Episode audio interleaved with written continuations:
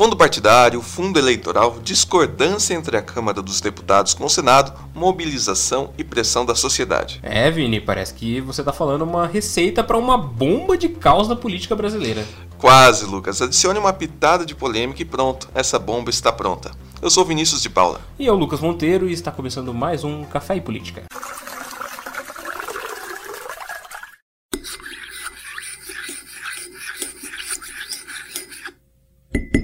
Chega mais, vamos tomar um café juntos e dar início ao nosso cast de hoje.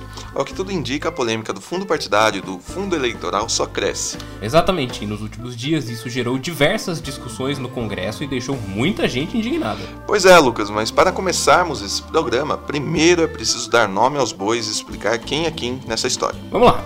O Fundo Especial de Assistência Financeira aos Partidos Políticos, o Fundo Partidário, é uma forma de financiamento público, não exclusivo dos partidos brasileiros, que não se restringe às campanhas eleitorais. Ele é formado por dotações orçamentárias da União, é, multas, penalidades, doações e outros recursos financeiros que lhes forem atribuídos por lei. O fundo é repassado aos partidos pelo Tribunal Superior Eleitoral, de forma proporcional à sua representação parlamentar e de forma mensal. Já o fundo eleitoral é outra coisa. Originalmente chamado de Fundo Especial de Financiamento de Campanha, ele teve seu início em 2017, juntamente com a reforma política.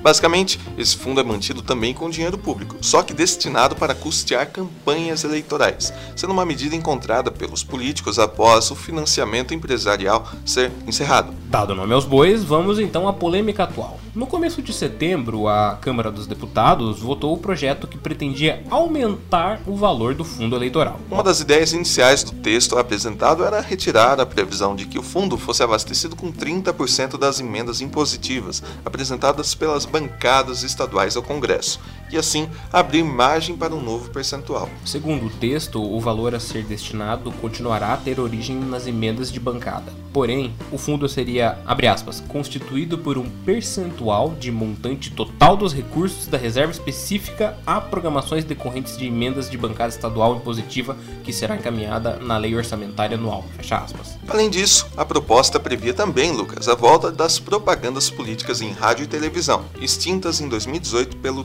Tribunal Superior Eleitoral. A proposta foi aprovada pelos deputados, mesmo com Rodrigo Maia, presidente da Câmara, contrário a algumas coisas no texto, mas mesmo assim a pauta seguiu para o Senado. Alguns senadores já haviam feito críticas ao projeto, e quando ele chegou na casa não foi muito diferente. O relator do projeto, o Everton Rocha, do PDT, vetou algumas mudanças polêmicas aprovadas no texto enviado pelos deputados após ouvir muitas críticas e manifestações contrárias de seus colegas de diversos partidos. O texto foi aprovado no dia 17 de setembro com modificações no texto original e mandado de volta para a Câmara mesmo tendo a discordância do presidente do Senado, Davi Alcolumbre, que considera um erro manter o mesmo valor do fundo eleitoral para 2020. O valor em questão é de 1,7 bilhões, sendo o mesmo valor usado em 2018 para as eleições estaduais e federais.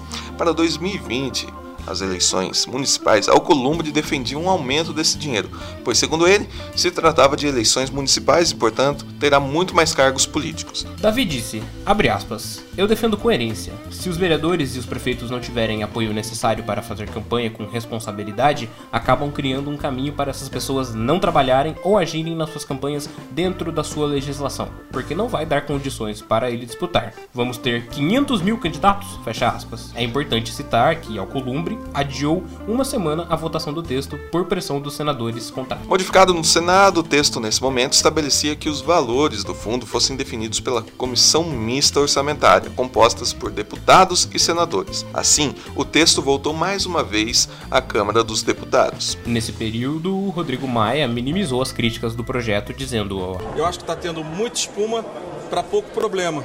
Mas se esse é um problema, o Senado pode resolver esse problema. E ele ainda criticou o comentário do ministro Luiz Fux, do Supremo Tribunal Federal, sobre o projeto, quando disse que se o Senado aprovasse o projeto do jeito que estava, a lei deveria ser judicializada. Então, Rodrigo Maia soltou. Acho que o ministro Fux errou ontem. Ele não deve interferir no processo legislativo. Da mesma forma que o Supremo, às vezes, quando vai se votar um projeto que interfere no judiciário, o presidente Toffoli pede, olha, isso aí vai interferir no poder judiciário. Então a Câmara não deveria votar como um projeto que está na CCJ hoje, né, do deputado Sóstenes, por exemplo. Então, da mesma forma que a Câmara e o Senado não devem interferir no Poder Judiciário, não cabe ao ministro do Supremo avaliar judicialização ou não de um projeto que ainda está em tramitação no Senado. Ele não sabe não, nem o projeto que vai sair do Congresso e se será sancionado ou não, e se os vetos, se se, os vetos, se acontecer, serão mantidos ou não. Depois desse toma lá da cá, os deputados votaram mais uma vez o texto. Os parlamentares tinham a opção de aprovar a regulamentação do fundo, como ele saiu do Senado, ou retomar todos os artigos rejeitados, ou parte deles os deputados mantiveram quatro pontos retirados do texto pelo Senado, mas retomaram os restantes. De forma geral, segundo especialistas e críticos no assunto, o projeto de modificação ao fundo eleitoral poderia reduzir a transparência e dificultar a fiscalização de campanhas, além de poder afrouxar regras para sanções de partidos, dificultava a fiscalização e flexibilizava normas à prestação de contas e abrir brecha para o Caixa 2. Outro ponto que foi muito criticado foi que advogados e escritórios de contabilidade poderiam ser pagos com o dinheiro do partido, o que se gerou críticas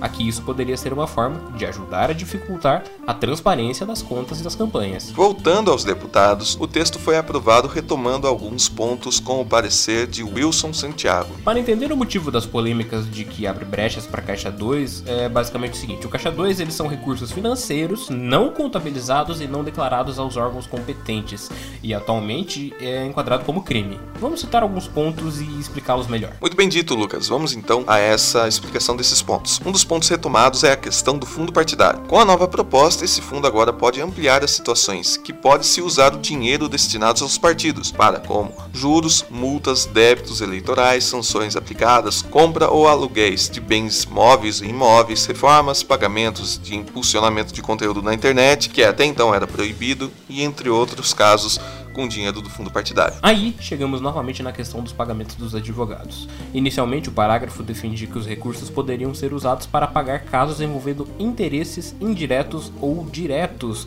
do partido. Após a retirada pelo Senado, agora este trecho foi atualizado para uso exclusivo de casos envolvendo candidatos eleitos ou não de um processo eleitoral. Como dissemos, este ponto foi algo duramente criticado. Retomou-se então também o ponto do limite de gastos. Atualmente, as contas individualizadas de um candidato entram nas contas contabilizadas nos limites de gastos do partido. O trecho do texto dessa mudança que se prevê agora com o projeto de lei muda a forma com que isso é feito. Agora, os gastos com advogados e contadores referentes à consultoria ou processos judiciais decorrente de, entre aspas, interesses de candidato ou partido não estão sujeitos a, abre aspas, limite que possam impor dificuldade ao exercício da ampla defesa, fecha aspas. Voltou à discussão os registros de partidos fora de Brasília, que com a mudança proposta tira a obrigação de registrar os partidos no registro civil das pessoas jurídicas em Brasília e abre espaço para a sede poder ser fora da capital. O limite do uso dos fundos partidários para multas eleitorais voltou a ser discutido. Atualmente, em caso de contas desaprovadas, o partido precisa devolver recursos considerados irregulares, podendo ser pago com o fundo partidário. O trecho da proposta que quer mudar a situação impõe que somente 50% do fundo eleitoral seja usado usado para o pagamento dessa sanção. Doações para partidos também é alvo de discussão. Atualmente, pessoas físicas ou jurídicas podem doar uma legenda por cartão de crédito ou débito a mudança visa incluir o uso de boleto bancário e de débito em conta. Outro ponto que o texto busca mudar é a forma como serviços bancários para partidos são feitos. Abre aspas, não se caracterizam e não acarretam restrições relativas às pessoas politicamente expostas, fecha aspas, te dando um controle rígido nesse sentido da Receita Federal. E por fim, o caso da propaganda partidária quer tentar estabelecer algumas regras para a sua exibição em rádios e televisões. Prevê também até proibições como não ser permitido inserções com a participação participação de pessoas filiadas a outros partidos que não realizam o programa, proíbe o uso da, de imagem, efeitos ou coisas do gênero que, abre aspas, distorçam ou falseiem os fatos ou a sua comunicação, fecha aspas, e não pode mais o uso de materiais que possam ser falsos. Bom, tudo isso que falamos foram os pontos retomados, que gerou muita polêmica.